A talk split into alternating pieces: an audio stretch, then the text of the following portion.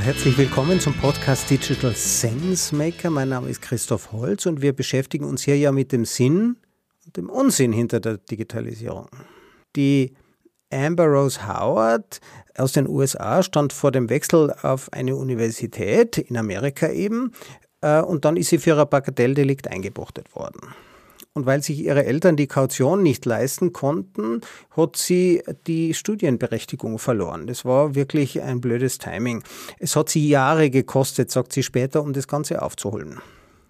Jetzt, warum hatte der Richter für ein amerikanisches Mädchen überhaupt der Kaution gefordert, bei einem Delikt, der bei uns zumindest ein Bagatelldelikt wäre? Amber Rose war eben nicht nur ein amerikanisches Mädchen, sondern ein afroamerikanisches Mädchen. Und die sind ja von Haus aus hochgefährlich, oder? Nach einer israelischen Studie entscheiden Richter vor dem Mittagessen härter. Also mit dem Blutzucker sinkt auch die Gerechtigkeit. Seit Ende 2019 erfolgt die Haftprüfung in Kalifornien durch eine künstliche Intelligenz. Eigentlich ist es ja nur ein Beratungssystem. Jetzt, ich bin beeideter Gerichtsgutachter und der Richter wird sich hüten, gegen meine Empfehlung zu urteilen. Das macht ihn nämlich angreifbar sei es also Risikovermeidung oder Bequemlichkeit des Richters, im Endeffekt entscheidet der Algorithmus. Und auch der verknüpft Fluchtgefahr, das ist seine Aufgabe, mit der Helligkeit bzw. Dunkelheit der Hautfarbe. Jetzt kann man, ist die Frage, kann ein Algorithmus rassistisch sein? Ich glaube, das ist Unfug. Menschen sind unter Umständen rassistisch und davon sollte man auch nicht ablenken. Der Algorithmus basiert allerdings auf alten Entscheidungen. Ja, woher soll er die Daten auch nehmen? Und die waren eben manchmal rassistisch. Aber so ein Algorithmus kann dazulernen. Daten kann man ändern. Versuchen Sie das einmal mit einem unterzuckerten rassistischen Haftrichter. Über die Verwechslung von Daten und Vorurteilen spreche ich heute mit Sophie Jentsch. Sie ist wissenschaftliche Mitarbeiterin beim Deutschen Zentrum für Luft- und Raumfahrt am Institut für Softwaretechnologie. Sophie, freut mich, dass du da bist. Ja, hi Christoph, schön, dass ich hier sein darf. Danke für die Einladung. Ja, jetzt gibt es ja diese große Diskussion. Äh, wir anthropomorphosieren, also wir, äh, wir unterstellen den Dingen menschliche Eigenschaften, sowas wie zum Beispiel Rassismus. Und das spielt ja in der Diskussion eine große Rolle. Gibt es sowas wirklich? Können Daten rassistisch sein? Ja, das ist eine gute Frage. Da stellst du, glaube ich, schon direkt die zentrale Frage. Kann also ich würde vielleicht weniger fragen können Daten rassistisch sein, als kann ein System, eine KI, also ein Algorithmus rassistisch sein. Und, äh, also Daten können mit Sicherheit Rassismus in einer Art ähm, kodieren und auch abbilden dann dementsprechend. Ähm, aber ob das dann der Rassismus des Systems ist, würde ich bezweifeln. Also ich denke, es ist vielmehr der Rassismus der Menschen, die die Daten produziert haben, der da wieder gespiegelt wird. Jetzt versuchen wir natürlich viele Dinge zu automatisieren. Das ist das eine. Also beispielsweise gibt es ja jetzt Entscheidungen äh, bei Amazon äh, bestimmte Personalentscheidungen, also äh, Einstellungsentscheidungen. Die Bewerbungen, die werden vorher durchsucht und da werden bestimmte, angeblich habe ich gehört, entsteht das, dass bestimmte Jobs dann bestimmten Geschlechtern eher zugetraut werden. Also Sekretärin ist dann eher eine Frau. Genau. Ja, genau. Also da gibt es und gab es auch in der Vergangenheit ganz viel Forschungsarbeit zu. Ähm, das gibt es in also unterschiedlichen Text, äh, in unterschiedlichen äh, Datenquellen sozusagen. Also ganz bekannt sind diese Beispiele aus Textmodellen, wo man eben über die semantische Nähe nachweisen kann, Frauen sind eher verbunden zu Familie, zu Kunst, zu ähm, Sekretärin-Dasein eben oder Hausfrauen-Dasein. Und äh, Männer sind analog dazu eher verbunden zu Mathe, zu Familie, ach, finde ich Familie, zu Mathe, zur Karriere und äh, auch zu Computer Science zum Beispiel. Also Männer sind Informatiker. Und äh, ja, genauso hat man solche Biases eben auch in, äh, in der Recruitment-Software nachweisen können, dass eben Frauen äh, weniger wahrscheinlich wahrscheinlich eingestellt werden oder eben weniger wahrscheinlich auf die hohen Positionen gesetzt werden. Und wenn man sich mal überlegt, auf welcher Basisgrundlage dieser Algorithmus unterscheidet, kann man sich darüber eigentlich gar nicht wundern, weil ähm, ich meine, wir kennen ja alle die Zahlen, wir wissen ja, wie das in deutschen Vorständen aussieht und auch natürlich äh, international äh, ist es natürlich so, dass Frauen ähm, über so viele Jahrzehnte hinweg äh, diskriminiert wurden oder eben auch aus Gründen der Familie, wie auch immer, ausgeschieden sind. Und dann äh, ist die Frage, ähm, in dem Moment, wo der Algorithmus die äh, Realität der Daten widerspiegelt, spiegelt er natürlich auch diese Diskriminierung wider. Und genauso wie wir halt über Frauenquoten und äh, andere Maßnahmen diskutieren, die dem entgegenwirken, muss man eben auch darüber diskutieren, welche Daten, welche Entscheidungen wollen wir als, also welche Daten wollen wir als Ent Grundlage für die Entscheidung solcher Algorithmen nehmen. Also, also das lässt sich durchaus ja auch reflektieren und beeinflussen auf eine Art und Weise. Also es kommt gut darauf an, die richtigen Basisdaten oder die richtigen Quellen auszusuchen. Wie wäre das jetzt mit NS-Literatur zum Beispiel, also Literatur zwischen 1939 und 1945 aus Deutschland? Was würde dann passieren? Ja, das kann man sich ja dann dementsprechend vorstellen. Also, ähm, wenn man auf Texten arbeitet, also auf Textmodellen arbeitet, dann hat man natürlich auch große Mengen als Texte, als Eingabemedium. Und ähm, hauptsächlich die Modelle, die heutzutage genutzt werden, sind auf nordamerikanischen Daten trainiert. Das heißt, wir haben häufig schon, also in ganz vielen Datensätzen, sei es Texte, Bilder, was auch immer, einen äh, nordamerikanisch-europäischen, aber also äh, jedenfalls ein Bias drin. Da sind ganz viele ähm, kulturelle Bevölkerungsgruppen auch gar nicht groß abgebildet. Und äh, man kann sich eben das Ganze auch historisch vorstellen. Also wenn wir jetzt äh, davon reden, wir wollen schauen, welche Vorurteile in Texten sind, also dann hat natürlich in NS-Literatur äh, Frauen nochmal eine ganz andere Rolle und natürlich auch diese Diskriminierung, äh, die zu der Zeit stattgefunden hat, würde dort anders repräsentiert werden oder, oder überhaupt repräsentiert werden. Ich würde natürlich hoffen, dass die in modernen Texten nicht mehr enthalten ist. Ähm, was auch man gezeigt hat in der ähm, Wissenschaft nämlich ist, dass dieser Bias, äh, jetzt mal wieder um auf dieses Beispiel von äh, Frauen und ähm, ähm, Frauen und Sekretärinnen zu kommen, äh, dass wenn man Texte der jeweiligen Jahrzehnte nimmt und man sieht, wie eben sich die Realität verändert hat, dass sich der, das Verhältnis ausgeglichen hat und Frauen weniger stereotypisch auf dieser Sekretärinnenstelle äh, saßen. Äh, dementsprechend hat sich der Bias auch abgeflacht. Das heißt, wenn man die richtigen Daten reinfüttert, dann ändert sich schon auch der Bias in den Modellen, so wie er sich in der Realität ändert, in den Texten ändert und schlussendlich im Modell. Jetzt ist ja nichts älter als der Text von gestern. Nichts ist älter als die Daten von gestern. Künstliche Intelligenz ist in diesem Sinne ja ultrakonservativ. Sie operiert immer auf den Daten von gestern. Wir wollen aber gemeinsam in die Zukunft. Das heißt, wir wollen auch auf Augenhöhe agieren. Ähm, Gerechtigkeit ist immer so ein schwieriger Begriff, aber wir wollen, äh, dass Menschen ähm, gleichwertig, dass Menschen auf Augenhöhe, dass sich jeder entfalten kann, äh, was für, äh, ähm, in, da, dass jeder auch das tun kann, selbst wenn es neu ist, jeder das tun kann, was niemanden anderen, braucht niemanden anderen zu stören, jeder soll sich selber entfalten. Wie kann uns das dann gelingen, in Zukunft oder ich habe in diesem Eingangsbeispiel gezeigt, den Rassismus rauszubringen aus einem alten Richter, da wird man sich schwer tun. Aber aus den Daten könnte man diesen Bias, Bias steht ja für Vorurteil, wie kann man das verbessern?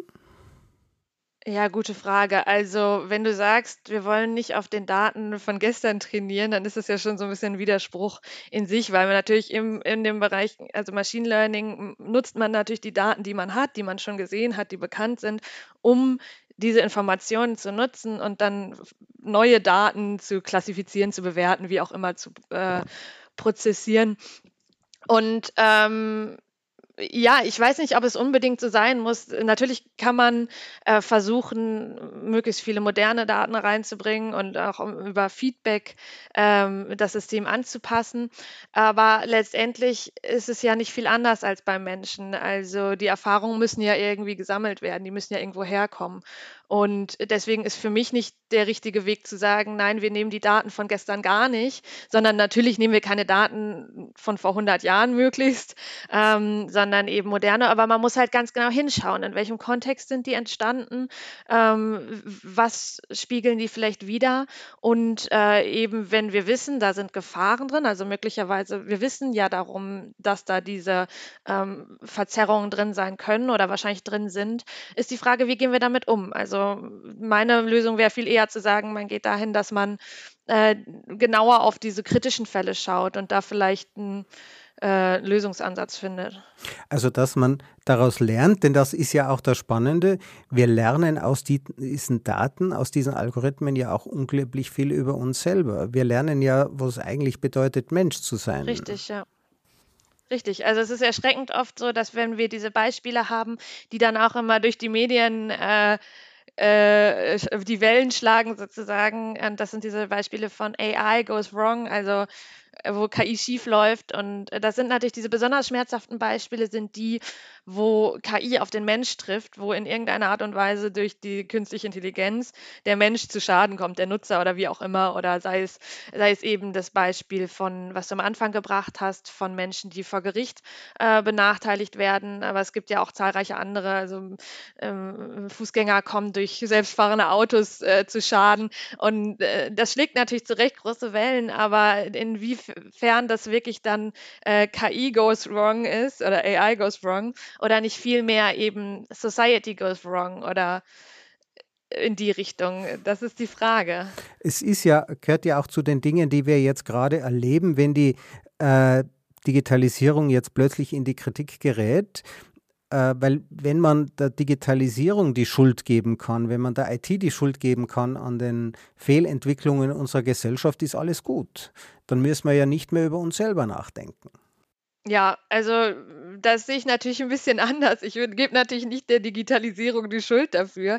Äh, ne, für mich ist das natürlich ganz klar nicht die Lösung, ähm, weil im Endeffekt äh, haben wir ja die Chance, diese Dinge zu beeinflussen. Was natürlich nicht passieren darf, ist, äh, also das, was man häufig das Gefühl hat, was passiert ist, es gibt eine neue Technologie und äh, jeder möchte der Erste sein, der das entwickelt und dann werden die Dinge ähm, eingesetzt, ohne dass man wirklich versteht, was da passiert. Also auch mit den Begriffen äh, künstliche Intelligenz. Ähm, das ist ja so ein bisschen so ein Buzzword auch geworden in den Medien. Man liest es äh, in allen möglichen Artikeln, KI wird jetzt hier eingesetzt oder kann dieses Problem lösen. Und äh, häufig wird gar nicht so richtig auch erklärt oder hinterfragt, was ist denn da jetzt eigentlich die künstliche Intelligenz dran und was ist eigentlich da die Innovation dran? Und äh, das ist so ein bisschen eher das Problem, dass man gar nicht so richtig darüber spricht, ähm, was passiert da eigentlich und welche Probleme gehen damit auch einher. Und nee, für mich ist natürlich Digitalisierung nicht die, der Schuldige und der Feind, äh, sondern im Gegenteil. Also man kann damit ganz viel äh, besser machen. Jetzt bewegen wir uns ja in einem Feld, äh, das wir als Moral bezeichnen. Das Nachdenken über Moral ist ja die Ethik. Und wir überlegen uns ja, was dürfen Maschinen, was sollen sie, was ist richtiges Handeln, oder? Das war ja die Frage vom Immanuel Kant, was soll ich tun? Wollen wir denn überhaupt, dass Maschinen moralische Entscheidungen treffen können? Also das ist natürlich eine philosophische Frage eher, ne? Also es ist immer schwierig, wenn man dann äh, Fragen, die für den Menschen, also diese Dilemma-Fragen auch, werden dann häufig so ein bisschen auf die äh, künstliche Intelligenz übertragen. Und dann gibt es da dieses äh, Trolley-Problem, was immer gerne angebracht wird. Also wenn das soll das Auto jetzt die Oma überfahren oder äh, Oder den Radfahrer, genau. Äh, wen? Wie würdest du das beantworten? Also soll jetzt zum Beispiel der Radfahrer mit Helm überfahren werden oder die Oma? Das fragst du mich jetzt, oder? also die richtige Antwort ist beide natürlich. Ja. Alles andere wäre ungerecht. Ja, der Immanuel Kant sagt uns ja, wir dürfen Menschenleben nicht gegeneinander aufwiegen. Leider ist das. Richtig, genau. leider ist der Tesla, das Auto, das diese Entscheidungen trifft, allerdings kein Kantscher Pflichtenethiker sondern ein Utilitarist, der sagt, ein bisschen Schwund ist immer. Also das größte Gut, äh, das äh, größte Gut für die größtmögliche Zahl, das ist eine statistische, also die, die, die Pflichtenethik des Tesla ist anglikanisch, die kann man ausrechnen. Das heißt, man kann statistisch beurteilen, was ist einfach besser und das macht er dann einfach.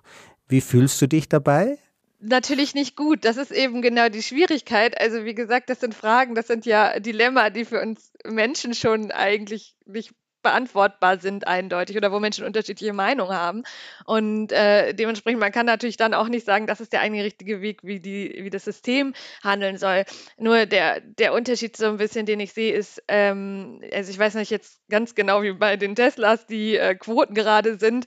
Da habe ich keinen Blick, äh, einen Blick rein. Aber wenn man sich mal vorstellt, es wäre so, dass äh, die also Unfallquote von den selbstfahrenden Autos relativ gering ist im Vergleich zum ähm, menschlichen Fahrer, dann ist ja wieder die Frage, macht es nicht, also rettet es nicht vielleicht sogar Leute, wenn man das sicherere System einsetzen kann. Nur ähm, der Unterschied ist eben, dass man dann in dem Fall aktiv entscheidet, naja, wir setzen jetzt dieses System ein und derjenige, der dann zu Schaden gekommen ist, äh, ist durch dieses System irgendwie durchgefallen. Und ähm, das ist eben die schwierige Frage. Wie geht man mit solchen Fragen dann um? Äh, das sind aber dann rechtliche Schuldfragen in dem Sinne. Und natürlich muss dann auch sichergestellt werden, dass die Systeme äh, fehlerfrei sind, weil ähm, man hat ja auch immer noch ganz große Lücken in diesem System. Also diese Radfahrerin zum Beispiel, die vor einigen Jahren überfahren worden ist äh, von dem selbstfahrenden Auto. In ähm, Arizona war das, glaube ich. Äh, da war ja das Problem, dass einfach diese, dieser Fall nicht abgedeckt war von den Daten. Also es sind wieder die Daten. ähm, also das Auto wusste nicht, wie damit umzugehen ist, wenn auf einmal jemand im Dunkeln äh, mit einem Fahrrad zu Fuß die Straße überquert und dann ist dieser Unfall passiert. Und ähm, das rechtfertigt jetzt nicht äh, das System, aber man muss natürlich äh, sehr sicher sein bei solchen Systemen, wo direkt Menschenleben dranhängen, äh, dass es gut und sicher funktioniert. Und deswegen sind selbstfahrende Autos natürlich in dem Fall auch ein Extrembeispiel, würde ich sagen. Ja, also es sterben ja angeblich ähm, 1,5 Millionen Menschen jedes Jahr an Autounfällen weltweit. Und wenn mit autonomen Fahrzeugen das runtergehen könnte auf 150.000, wäre das ein Fortschritt aber es sind womöglich andere 150.000, ja, also die sonst nicht in dieser 1,5 Millionen drin gewesen wären. Das ist natürlich hart. Ja, Christoph, wie ist denn deine Meinung dazu? Das würde mich ja mal viel mehr interessieren. ich denke ja sehr viel über das Thema nach. Äh, denkst du, das ist eine Sache, die man dann in Kauf nehmen sollte, oder? Ich habe mal mit einem Ethiker darüber geredet und der sagt zu mir, Herr Holz, diese Maschinen müssen diese moralischen Dilemmata von vornherein verhindern. Und dann sage ich, okay, wenn es also keine Dilemmatas mehr gibt, wozu braucht es dann Ethiker? Ja, also die Frage der fehlerlosen Systeme und fehlerlos ist ja ein bisschen schwierig, aber äh, ich denke, es ist wichtig, dass wir diese Dilemmata kennen und dass wir sie wirklich so gut wie möglich vermeiden. Richtig. Richtig. Äh, die Frage natürlich, inwiefern sich das zu 100 Prozent vermeiden lässt in der Realität, äh, das würde ich bezweifeln eher. Und äh, deswegen ist man da natürlich auf sehr dünnem Eis auch. Es ist ein sehr heikles Thema. Du beschäftigst dich ja intensiv damit. Magst du uns ein bisschen was darüber erzählen? Mit ähm, dem Thema Moral Choice. Ja, sehr gerne, gerne. Also ähm, im Endeffekt geht es darum, wir haben ja jetzt schon sehr viel darüber gesprochen, wie Maschinen auf menschlichen Daten lernen und ähm, KI äh, ist überall und wird in verschiedenen Kontexten eingesetzt. Und ähm, es gibt natürlich Fälle, die äh, von ihrer Natur aus und historisch diesen Machine Learning-Ansätzen mehr entsprechen. Also wenn es dann um äh, faktische, numerische Sachen geht, irgendwelche Prozessoptimierung, ähm, da funktionieren diese Ansätze sehr, sehr gut. Ähm, aber wenn wir eben dahin kommen, wo Menschen und Maschinen aufeinandertreffen, ähm, wird es spannend und schwierig, sag ich mal, weil natürlich die menschliche Kommunikation und auch wie wir die Welt wahrnehmen, ist natürlich nicht äh, numerisch. Das ist hochkontextabhängig und äh, äh, oft implizit. Und ähm, wenn wir jetzt darüber sprechen, wie können Maschinen auf diesen menschlichen Daten lernen oder da Informationen daraus extrahieren, dann kommen wir eben immer ganz schnell in dieses Bias-Thema zum Beispiel rein. Und äh, wie wir gerade jetzt schon besprochen haben, was man eben oft äh, liest und hört, ist, dass ähm, dass diese Maschinen dann aus den menschlichen Daten nicht nur die Informationen rausgewinnen, sondern eben auch diese Stereotype reflektieren. Und ähm, die Idee, die wir hatten mit der Moll-Choice-Maschine ist jetzt ganz konkret, also wir sind hier in dem Beispiel in äh, Textdaten, also Sprachmodelle, äh, wenn es so ist, dass die das System beim Trainieren der, des Modells aus den Daten automatisch auch die Stereotype übernimmt und letztendlich reflektiert, dann müsste es aber doch eigentlich auch so sein, dass eine Art Moral unserer Gesellschaft, also normative Bewertung von Verhalten, die wir ja zweifelsohne alle irgendwie in uns tragen und auch indem wir sprechen und uns austauschen, äußern, äh, dass die auch automatisch miterfasst wird, ohne dass wir es wissen. Und die Sache ist ja die, wir müssen immer die richtige Frage stellen an das Modell. Wenn wir äh, nachweisen, dass da diese ähm, diskriminierenden Strukturen drin sind, dann hat man danach gefragt in einem Experiment. Und wir haben das Ganze eben mal ein bisschen umgedreht und versucht mit den gleichen Modellen zu zeigen, ähm, können wir das System dazu bringen, ähm, uns zu sagen, was man tun soll und was man besser lässt. Und also, also eine das, äh, Empfehlungs, äh, verstehe ich das richtig? Das heißt, ich habe sowas wie ein, ein Über-Ich zur Verfügung. Ich kann sagen, so, äh, ich habe jetzt eine bestimmte Entscheidung vor mir, was würde denn ein, ähm, äh, was wäre denn die moralisch richtige Entscheidung jetzt? Ist das ein Empfehlungssystem? Kann ich mir das so vorstellen? Nein, nein, da müssen wir ganz, also das ist ein Punkt, der ganz wichtig ist. Das, was wir da haben mit der Malchess-Maschine, ist definitiv keine Orakel-KI. Also, wenn wir jetzt eben an solche Dilemma-Punkte kommen, können wir nicht äh, das System fragen. Es soll auch nicht darum gehen, äh, ein System zu haben, was uns die Fragen beantwortet, die wir nicht beantworten können sondern im Gegenteil ist es ja so, also wie gesagt, kann dieses System ja nur das reflektieren, was tatsächlich im Modell kodiert ist, also in unseren menschlichen Textdaten schon enthalten ist auf eine Art und Weise. Und ähm, das heißt, Antworten, die wir nicht haben, hat das System auch nicht. Und im Gegenteil würde ich sagen, das äh, sind relativ rudimentäre äh, Aktionen, die das System bewertet. Das heißt, wir fragen, äh, sollte ich meine Eltern lieben? Das System sagt, ja, das ist eine gute Sache. Sollte ich jemanden töten? Nein, das solltest du nicht. Und auch vieles dazwischen, wo, wo man sieht an dem Score und an dem Feedback von der Moral Choice Maschine, dass es eben äh, nicht eindeutig ist unbedingt. Aber ähm, die Idee dahinter ist nicht die, dass wir ein äh, Ratgebersystem haben, sondern eben zum einen zu zeigen, es ist möglich, diese Dimensionen stecken in den Textmodellen auch drin und werden auch reflektiert und eben auch die Idee, das Ganze zu verwenden. Also wir könnten zum Beispiel ähm, Systeme mit einer Art moralischem Kompass ausstatten und dann ist die Idee nicht, dass eigenständig äh, moralische Entscheidungen getroffen werden, sondern dass wir vielleicht uns dessen bewusst sind, und nicht wir oder das System ist sich bewusst, in Anführungszeichen, dass ähm, das ist jetzt eine heikle Entscheidung und kann dann entweder konservativer entscheiden oder sogar man sagt, naja, wir setzen noch einen Human in the Loop rein, dass man sagt, diese kritischen Entscheidungen, wo das System merkt, hier wird es schwierig, äh, gebe ich zurück an Menschen und hole mir da äh, ein Feedback ab. Also was Du hast ja von Codierung gesprochen. Wir codieren unsere Moral ja. ja. in diese Daten. Das heißt, unsere Moral wird dadurch auch explizit. Sehr viele unserer Entscheidungen treffen wir ja implizit. Ja, also nur das Beispiel wird, wir stehen jemandem Dunkelhäutigen gegenüber und plötzlich geht unser Angstsystem nach oben. Da können wir gar nichts tun. Ja, der nicht ausländerfeindliche Mensch regelt das dann runter und sagt sich, Moment mal, der ist bestimmt auch freundlich und äh, ganz nett. Und jetzt Richtig. haben wir also zum ersten Mal die Möglichkeit, wir, wir, plötzlich wird das Ganze sichtbar. Und ich kann ja, sogar Fragen stellen. Das ist ein gutes Beispiel. Ja, ist ein gutes Beispiel. Genauso wie wir wissen, um unsere eigenen Vorurteile vielleicht und aktiv entgegenarbeiten können, könnte man das bei einer Maschine auch versuchen. Mhm. Aber ich habe jetzt ja. einen Dialogpartner in dieser Maschine und wenn die zum Beispiel sagen, ja, äh, du sollst nicht töten, außer kleine Kinder, ja, dann wird man sich denken, okay, Moment mal, ja, äh, da muss man vielleicht an dem noch arbeiten. Richtig, ja. Ja, richtig. Und man sieht natürlich auch, also ich finde, dass diese Arbeit an der Moral Choice Machine, äh, was das für mich persönlich an äh, ähm, interessanten Aspekten mitbringt, sind im Wesentlichen drei. Also zum einen diese Anwendung, dass man sieht, ah cool, es klappt ja sogar, dass wir äh, die, dass wir diese normativen Bewertungen explizit machen können und eben mit der Idee, wie ich gerade erklärt habe, das in das System zurückzuführen. Und äh, der zweite Punkt ist, was können wir über Maschinen lernen? Also man sieht an diesen Beispielen. Häufig denkt man, künstliche Intelligenz ist wie menschliche Intelligenz, aber so ist es ja nicht. Also es gibt ja schon Unterschiede, äh, deutliche Unterschiede noch. Ähm, und wir sehen, wo so ein bisschen die Grenzen auch sind von den Maschinen. Und das Dritte ist, was wir anfangs schon auch äh, angerissen haben, ist, was lernen wir über den Menschen? Also ähm, Fra Fragen, die halt wir selber nicht beantworten können, können wir auch nicht erwarten, dass ein System die Antwort kennt.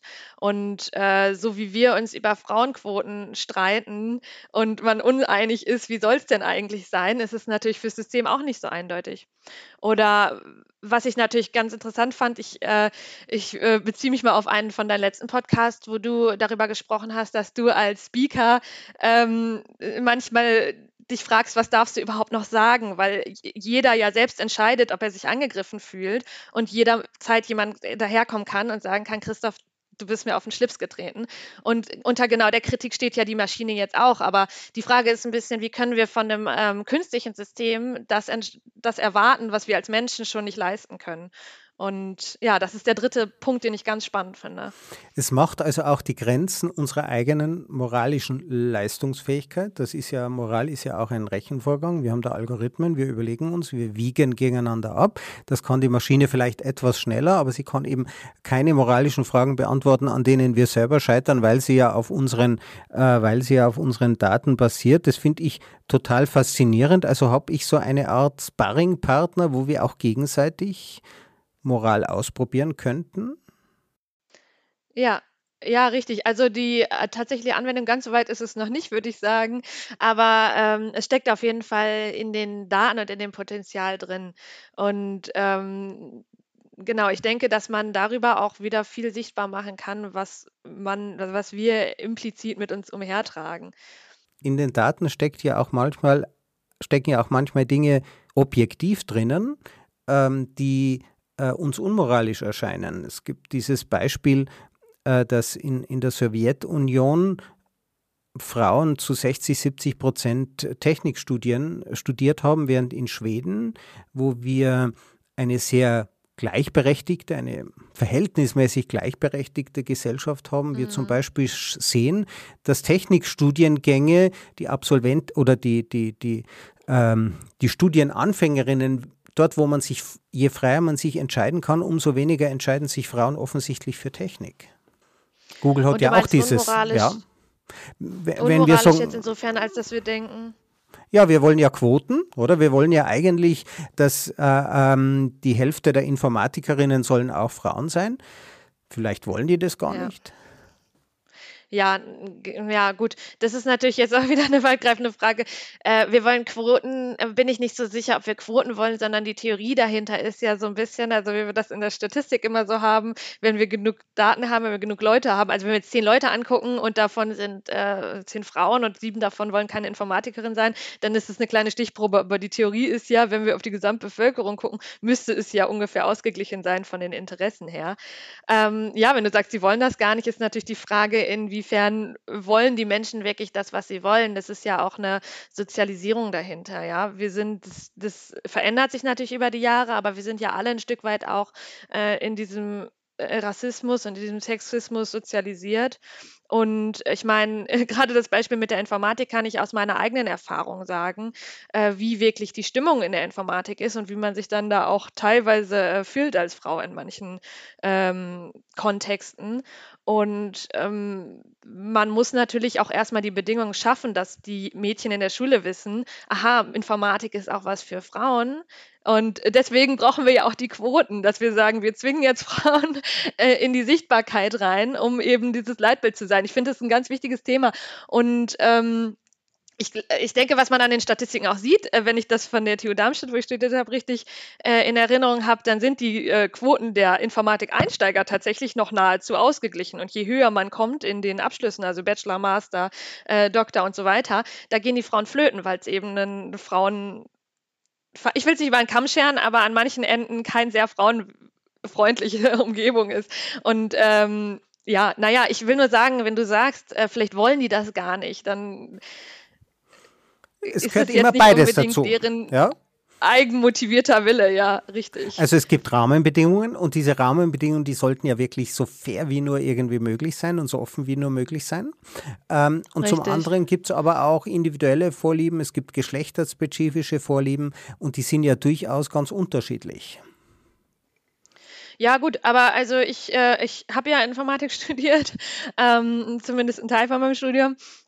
Und ähm, zum Beispiel hatte ich äh, letzt, äh, ähm, vor, vor der Corona-Zeit äh, äh, kamen häufig bei uns ähm, Mitarbeiter von der Telefongesellschaft, von der Konkurrenz an die Tür und wollten äh, Internetverträge verkaufen. Und äh, ich weiß nicht, ob die sich das nicht notiert haben, wo die schon waren oder wie das dazu gekommen sind, aber die sind wirklich häufiger gekommen.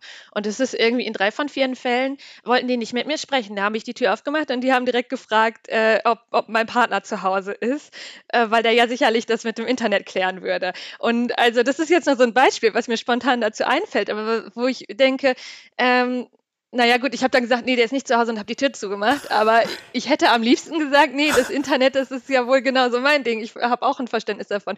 Und also ich will nur sagen, diese Alltagsdiskriminierung findet statt und die Gesellschaft will Frauen nicht in technischen Berufen so sehr, wie es teilweise äh, propagiert wird. Also es steckt immer noch tief in den Köpfen drin.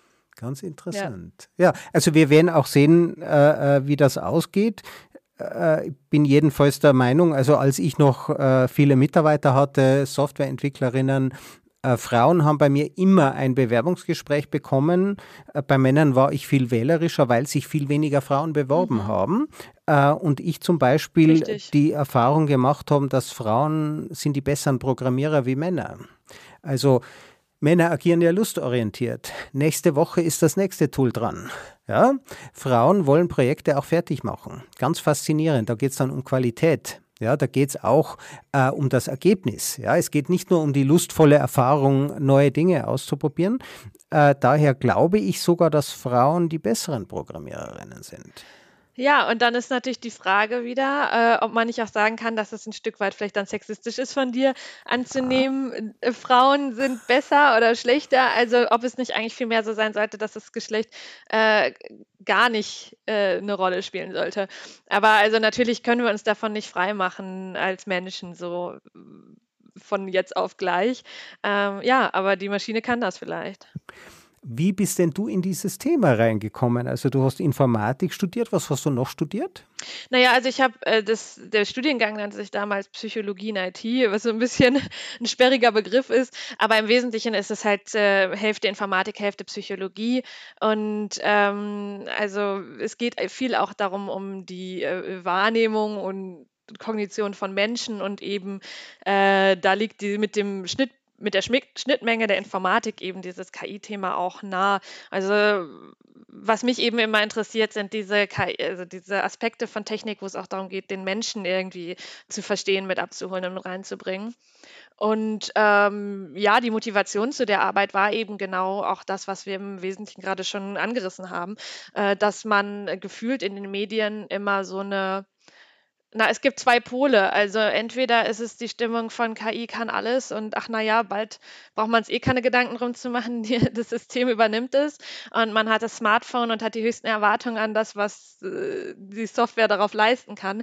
Und die andere, das andere Extrem ist eben so ein bisschen diese Verteuflung ähm, von ähm, oh Gott, äh, KI wird die Weltherrschaft an sich reißen und wird unsere Jobs klauen. Ich weiß nicht, was Menschen denken und eben so ein bisschen so eine Angst davor. Und eben was diese medialen äh, Berichte dann machen, das ist natürlich klar, dass diese ähm, diskriminierenden Vorfälle, die sind extrem schmerzhaft, die dürfen nicht passieren, aber die sind auch schmerzhaft fürs Image von KI. Und ähm, ja, ich finde einfach wichtig, dass man mal ein bisschen genau hinschaut, was kann so ein System einfach eigentlich leisten, was steckt drin und was eben auch nicht. Und äh, dann ein bisschen mit offenem Auge und reflektiert an die Sache rangeht. Und ich finde, es lohnt sich für jeden mal ein bisschen, sich damit auseinanderzusetzen. Äh, was können wir überhaupt in unserer Gesellschaft von KI erwarten? Ja, wird es überschätzt? Naja, also sowohl im Negativen, also sowohl beides, im Negativen. Ja, richtig. Ja. ja.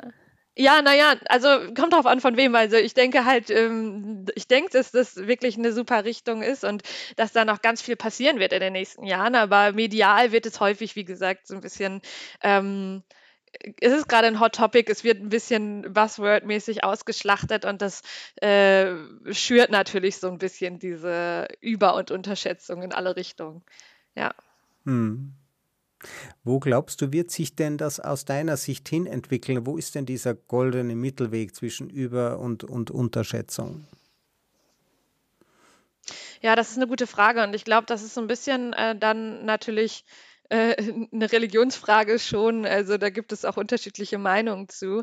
Ähm, aber ich sehe natürlich auch, dass die äh, Systeme immer mehr leisten können. Also alleine, wenn wir eben über diese Sprachmodelle reden und wir hatten vor einigen Jahrzehnten, wenn es um Sprache ging, noch zählbasierte Modelle, wo man gesagt hat, naja, das Wort ist zehnmal im Text drin und das 20 Mal. Und äh, mittlerweile gab es so in dieser relativ kurzen Zeit so viele Durchbrüche, dass man auch wirklich kontextabhängige äh, äh, Informationen kriegt. Also ähm, dass da eine ganz arge Weiterentwicklung. Ich glaube, man kann da schon sehr viel noch erwarten und äh, dass äh, diese, also KI, und naja, wenn wir von KI reden, meinen wir ja meistens Machine Learning, dass da aus dem Bereich noch äh, ganz tolle Innovationen kommen. Ja, aber man muss natürlich eben auch äh, gesellschaftlich und politisch mitgehen, das ist klar. Also man muss aufpassen, man muss auch dazulernen und das ist ja ein Richtig. grundsätzliches Problem der, der Moral. Die Technik entwickelt sich schneller als die Moral.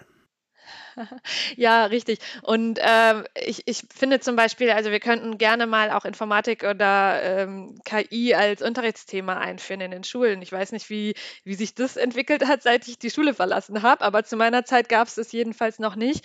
Und ähm, zum Beispiel, dass man mal einen kleinen Machine Learning-Algorithmus selber tra äh, trainiert. Also das klingt jetzt schwierig, aber diese ganz rudimentären Ansätze, das ist eigentlich äh, kein Hexenwerk und einfach um mal Schülerinnen und Schülern schon zu zeigen, aha, das passiert und welche Daten ich reinstecke, entscheidet äh, wirklich grundlegend darüber, welche Antwort ich rausbekomme. Also alleine solche Erkenntnisse, finde ich. Also ein bisschen Ki unters Volk zu bringen. Meine Kinder sind in der Schule und teilweise selber davon betroffen. Es gibt jetzt eigene Tablet-Klassen, ja, da werden iPads ausgeteilt und das war es dann auch, mhm. ja. Also das richtet denn mit mhm, iPads kann richtig. sich der Politiker auch fotografieren lassen. Ja, also mit einem KI-Trainingsalgorithmus gibt es leider keine schönen Fotos. Äh, daher ist dieser Bereich dann auch unterentwickelt. Ja, also ich versuche ein bisschen, ich hin und wieder ähm, habe ich auch äh, Berührungspunkte zu Schülerinnen und Schülern, also zum Beispiel so Sachen wie der Girls Day. Ähm, das finde ich auch eine wichtige Sache, da teilzunehmen. Eben, äh, wie ich schon gerade erwähnt hatte, eben als Sichtbarkeit ähm, für Frauen in der Informatik so ein bisschen. Und äh, da habe ich zum Beispiel genau das gemacht, also einfach mal kurz einen äh, Hund-Katze-Klassifikator trainiert und kommt eigentlich auch immer sehr gut an. Ähm, ich habe auch so ein bisschen, also ich habe eigentlich immer gedacht, äh, die äh, Kinder, die jetzt nachkommen sozusagen, die werden immer äh, besser in ihrer digitalen Kompetenz. Und das kann ja eigentlich nur besser werden. Und Informatik ist ja jetzt nicht mehr Informatik als abgeschlossenes Fach, sondern eigentlich braucht man ja jetzt in quasi jeder Domäne auch Wissen über Informatik mittlerweile. Und äh, ja, meine Hoffnung war so ein bisschen, dass es so ähm, mehr und mehr in andere Bereiche einfließt. Aber ich habe auch die Theorie gehört, dass Kinder immer weniger digitale Kompetenz haben, dadurch, dass es durch diese äh, ähm, Oberfläche von Smartphones und Tablets alles so gut aufbereitet dargestellt wird und keine frickeligen Ordnerstrukturen oder wie auch immer mehr vonnöten sind. Also. Ja. In meinem ersten, äh, also mein erster IT-Lehrling in Österreich kann man Informatik als Lehrberuf äh, sich ausbilden lassen und ich habe auch in Österreich einen der, äh, 15 ausgebildete Informatiker im Laufe von 20 Jahren. Und der erste, der hat am ersten Lehrtag den Computer repariert, der bei uns kaputt war. Und seither hat er dann für mich den Einkauf erledigt. Diejenigen, die dann 20 Jahre später kamen, ja, die konnten eine Benutzeroberfläche gut bedienen oder vielleicht konfigurieren. Die hatten mhm. noch nie einen Computer zerlegt, geht auch gar nicht. Ja, also wir sind da ist, sind wir sozusagen Opfer unseres eigenen Erfolges geworden. Wir haben die Dinge so bequem gemacht. Richtig, ja. Und auch äh, in Bezug auf Maschinensprachen, also die werden ja immer höher, äh, abstrakter und ähm, können wildere Dinge leisten, aber wirklich an die maschinennahen Sachen äh, möchten, glaube ich, die wenigsten noch ran. Ja. Genau. Also es ist zu einfach geworden, als dass man sich da noch mit den Dingen auseinandersetzt. Auch eine sehr spannende Frage, wie wird sich das entwickeln? Es wird auch fürs Informatikstudium äh, Auswirkungen haben und wir brauchen ja eigentlich die Fachleute, die das können, die das auch verstehen, ja, damit das eben gelingt mit einer guten digitalen Zukunft. Richtig, ja. Ja, kann ich nur zustimmen, auf jeden Fall. Ähm, aber ich kann mir eigentlich nicht vorstellen, dass es sich nicht dementsprechend entwickelt, weil Informatik so ein großer, so eine große Bedeutung gewonnen hat in allem, was wir machen. Wie soll es ohne gehen? Ja, ich denke das auch. Und ich meine, unser Bild hat sich ja wirklich verändert. Wir sind von belächelten Außenseitern, ja, das war noch meine Generation, die Generation davor, zu den Gestaltern der Zukunft geworden. Die Zukunft wird ja gar nicht mehr gestaltet, die wird programmiert, das soll man auch können. Richtig, ja. Und auch wenn Informatikstudium ist ja nicht ein Informatikstudium mehr, sondern also äh, äh, man kann ja gar nicht mehr Herr aller Bereiche sein, weil es so vielfältig und divers ist und ähm, von außen gar nicht so einsehbar teilweise, wie viele unterschiedliche Domänen es innerhalb der Informatik auch gibt. Ja, ja, also es steht uns noch eine spannende Reise bevor. Sophie Jentsch, vielen herzlichen Dank, dass du Gast warst bei mir im Podcast. Wir haben uns ja äh, von den äh, generellen Vorurteilen weiter in, äh, in unserem Gespräch sogar damit befasst, was eigentlich eine Moral Choice Machine sein kann, also bei die ähm, wirklich moralische Entscheidungen, moralische Vorschläge macht, die vielleicht auch explizit macht. Und ich glaube, wir leben in einer Zeit, in der man noch nie so viel über den Menschen hat lernen können wie in der Zeit der Digitalisierung, weil das, was ja nicht digitalisierbar ist, ist der Mensch. Aber vieles von dem, was wir intern haben, das können wir kodifizieren, sichtbar machen und, und davon dann lernen. Sophie, vielen herzlichen Dank. Richtig. Ja, vielen Dank. Danke, dass ich hier dabei sein durfte. Hat mir viel Spaß gemacht.